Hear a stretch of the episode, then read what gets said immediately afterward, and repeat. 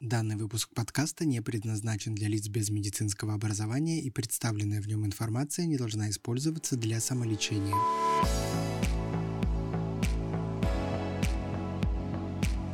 Здравствуйте, дорогие друзья, дорогие наши коллеги. А, мы вновь вас приветствуем на канале Общества детских дерматологов. В нашей студии сегодня особый гость. Это большая удача, и мы благодарим нашего гостя за то, что он нашел время по дискутировать и пообщаться немножко с нами, но кто бы вы думали, у нас в гостях. Это совершенно замечательный человек, а наш один из апологетов дерматологии Российской Федерации, профессор, доктор медицинских наук, заслуженный деятель науки, заслуженный врач Российской Федерации, заведующий кафедрой дерматовенерологии Военно-медицинской академии Санкт-Петербургской имени Сергея Мироновича Кирова. Мы приветствуем Алексея Викторовича Самсова. Добрый день, Николай Николаевич, уважаемые коллеги. Позвольте прежде всего выразить признательность за приглашение – с выступлением, с дискуссией на таком значимом форуме, как который возглавляет Николай Николаевич.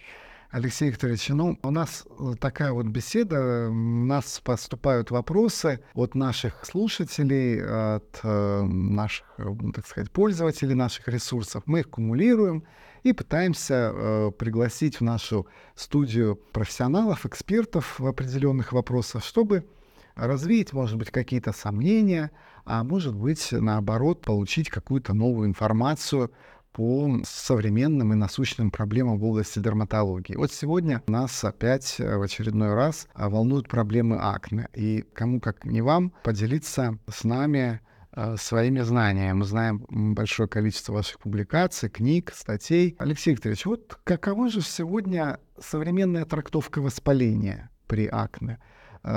Как мы должны его сегодня воспринимать, этот недуг, и в связи с этим, какие у нас основные опорные патогенетические э, возможности воздействия на это состояние? Уважаемые коллеги, на сегодняшний день достаточно четко сформировались представления о патофизиологии, о патогенезе акна, которые включают основные четыре звена это повышение продукции кожного сала, это патологический фолликулярный гиперкератоз, размножение кутибактериум акнес и воспаление. И надо сказать, что на современном этапе все эти основные четыре звена, они действуют не как эволюционный процесс, как это было в начале века, а каждый из них в той или иной степени влияет на формирование микрокомедона, из которого развиваются комедоны и воспалительные акне.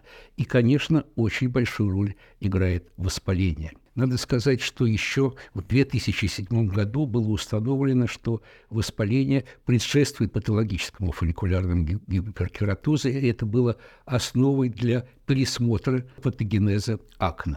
Причем надо учесть, что воспаление играет роль на всех этапах формирования акне, начиная от микрокомедона и заканчивая постакне. Поэтому, естественно, применение препаратов, тем более таргетных препаратов для лечения акне, которые воздействуют на воспаление, это э, очень важный момент в лечении акне, поскольку влияет на одно из важнейших звеньев патогенеза. Я э, хочу сказать, что на сегодняшний день доказано, что четыре препарата являются таргетными. Это ретиноиды, это антимикробные препараты, в основном речь идет об антибиотиках, и бензоил-пероксид. Я сказал четыре, ну, на самом деле перечислил три основных препарата. И возникает, естественно, вопрос, поскольку механизм действия их различный, какой выбрать препарат. По этому поводу я могу привести данные, опубликованные два года тому назад, в которых в статье было проанализировано 54 клинических исследования и были сделаны совершенно четкие выводы. Первый вывод, что наиболее эффективными и безопасными препаратами являются топические ретиноиды. При этом препаратом выбрасывания топических ретиноидов является адополен. Второй вывод, который тоже очень для нас важен – сводится к тому, что наиболее эффективна комбинация адополена с противомикробными средствами, в частности, с клиндомицином. Ну, хорошо известно, что на сегодняшний день в терапии, топической терапии акне используется в основном комбинированная терапия. Идея проста. Чем больше препаратов мы применяем для топической терапии, тем на большее число звеньев патогенеза они действуют, и тем более эффективно. И вот такая комбинация, она воздействует на три звена патогенеза, и в том числе на воспаление. А правильно, Алексей Викторович, э, я, в общем-то, понимаю мысли, так сказать, э, ваши и нашим слушателям – то что все-таки э, для развития акне первично воспаление. И под воздействием воспаления меняется и активность э, сальной железы, меняется и физико-химические свойства сала, либо есть какие-то все-таки другие причины, первопричины этого состояния. Ну, мы не берем, конечно, генетическую предрасположенность, она тоже, понятно, имеет место быть. Ну, Николай Николаевич, вы задали очень сложный вопрос. Действительно, был такой этап, я, в общем-то, уже сказал вскользь, когда воспаление признали первичным и считалось, что вторичный – это патологический фолликулярный гиперкератоз. Потом появились новые данные о роли кутибактериум акнес, и вот, наверное, в 15-12 годы понять патофизиологию акне, механизм развития было очень сложно. Много очень новых данных много сведений о огромнейшей роли кутибактериум акнес. И вот профессор Голник в 2015 году опубликовал статью, которая, мне кажется, расставила все по местам. Вот я уже сказал, что четыре звена патогенеза, каждый из них принимает участие в формировании акна, ну, в большей или меньшей степени это мы не можем установить, поэтому говорить сейчас о первичности воспаления – наверное, не представляется возможным. И э, в этой связи, э, в общем-то, возможности ретиноидов, они разноплановые и э, воздействуют, собственно, и на воспалительный компонент иммунологический, на гиперкератоз. Большое многообразие лекарственных форм сегодня есть на рынке среди, так сказать, возможностей их назначить, адополен. И что интересно, меня привлекли и нас, в общем-то, уже мы общались по этому поводу, то, что существуют различные технологии производства всех препаратов и особые формы доставки. Препарат клинзит, вот и клинзит да, комбинация его с э, клиндомицином, доставка в виде микросфер и, собственно, самого ретиноида, антибиотика, такая инновационная форма.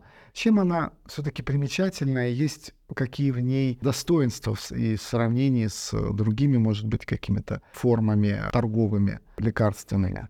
На сегодняшний день часто препаратом выбора является при воспалительных акне клизит С. Как вы уже сказали, это сочетание адополена с клиндомицином. Относительно недавно появился препарат клинзит-С микросферы. В чем идея и почему появился этот препарат? Мы уже говорили, что адополен достаточно эффективен, но тем не менее он все-таки имеет и побочные нежелательные реакции в виде различных ирритантных реакций, реакций раздражения.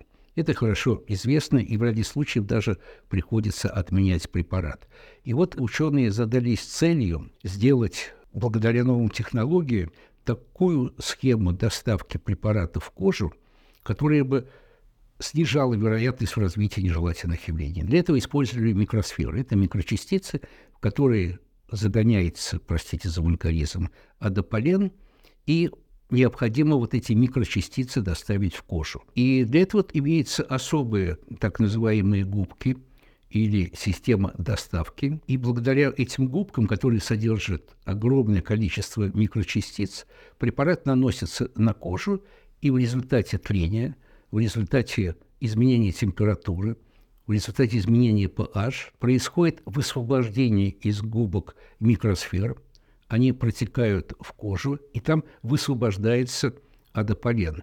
Таким образом, мы препятствуем развитию нежелательных явлений, поскольку быстро достаточно проникает в более глубокие кожи препарат, и тем самым повышаем эффективность этого средства. Алексей Викторович, а значит ли это, что вот используя это средство с э, микросферами, микрогубками, вот этот инновационный технологический такой способ доставки лекарственного средства, то что пациентам э, можно, например, не использовать дальше какие-то увлажняющие, уходовые средства, или все-таки их нужно обязательно дополнять э, в лечении наших пациентов? Нет, конечно, нельзя отказываться даже вот благодаря при наличии этих современных препаратов от традиционных средств по уходу, потому что мы хорошо знаем, что нарушение кожного барьера играет важную роль в развитии акне, а даже клинизит С микросферы практически не влияет на состояние костного барьера в той степени, в которой это нам необходимо, поэтому, конечно, актуальность применения различных средств по уходу, она остается. Ну, Алексей Викторович, не могу не спросить вас еще один вопрос, который беспокоит э, наших слушателей, пользователей наших э, ресурсов научно-познавательных. Вот э, вы, как большой специалист науки, человек, который понимает все вот эти тонкости серьезно патогенеза, фундаментальные книги пишете. А вот что делать с андрогенией? Как гиперандрогения, естественно? Как она влияет на развитие акне? Хватает ли одной гиперандрогении для развития этого состояния? Либо она усугубляет уже имеющееся состояние. Как быть вот в комплексном подходе ведения наших пациентов вот с этим аспектом патогенеза заболевания? Ну, несомненно, гиперандрогения играет очень и очень важную роль в развитии акне, поскольку в результате гиперандрогении усиливается продукция кожного сала, а это одно из очень важных звеньев патогенеза. Но если говорить о практике, то на сегодняшний день среди топических средств нет таких, которые бы позволили влиять на гиперандрогению. И мне кажется, что в этой ситуации необходима консультация при наличии торпеды, протекающих акне, при наличии клинических признаков вот этой гипераллергении, необходима консультация с эндокринологами, чтобы выработать общий подход дисциплинарный к этой проблеме. Алексей Викторович, еще такой момент. Вот интересно ваше мнение узнать. Как вы считаете, мы можем например, тот же клинзит комбинировать с системным изотретинаином? Есть ли, например, малые дозы, либо уже когда доза изотретинаина накоплена, и мы уходим от этой терапии? Как вот перейти, может быть, на поддерживающую терапию после системного лечения. А что лучше использовать? Клинзит С, или я его все время С хочу назвать, я узнаю, что вы клинзит С назвали, или клинзит э, в монотерапии адополена. Как, по вашему мнению, лучше поступать практическим врачам? Ну, согласно всем рекомендациям, схема следующая. Когда речь идет о комедональных акне, то это показания для назначения клинзита адополена тех случаях, когда мы добиваемся определенного эффекта или полностью даже добиваемся очищения с помощью системной терапии, то, конечно, препарат клизит, он является препаратом выбора для поддерживающей терапии, поскольку наиболее активно влияет на формирование микрокомедонов, из которых и развиваются как раз воспалительные и невоспалительные элементы. Что касается клинзита С, микросферы, то в качестве поддерживающей терапии этот препарат не рекомендуется. Алексей Викторович, э, я думаю, что на сегодня э, нашим слушателям достаточно информации, очень много интересной такой теоретической базы и э, теоретических знаний об аспектах патогенеза. Вы нам сегодня рассказали. Я, с вашего позволения, надолго вас не отпущу, и мы хотим поговорить с вами еще о других аспектах патогенеза этого заболевания.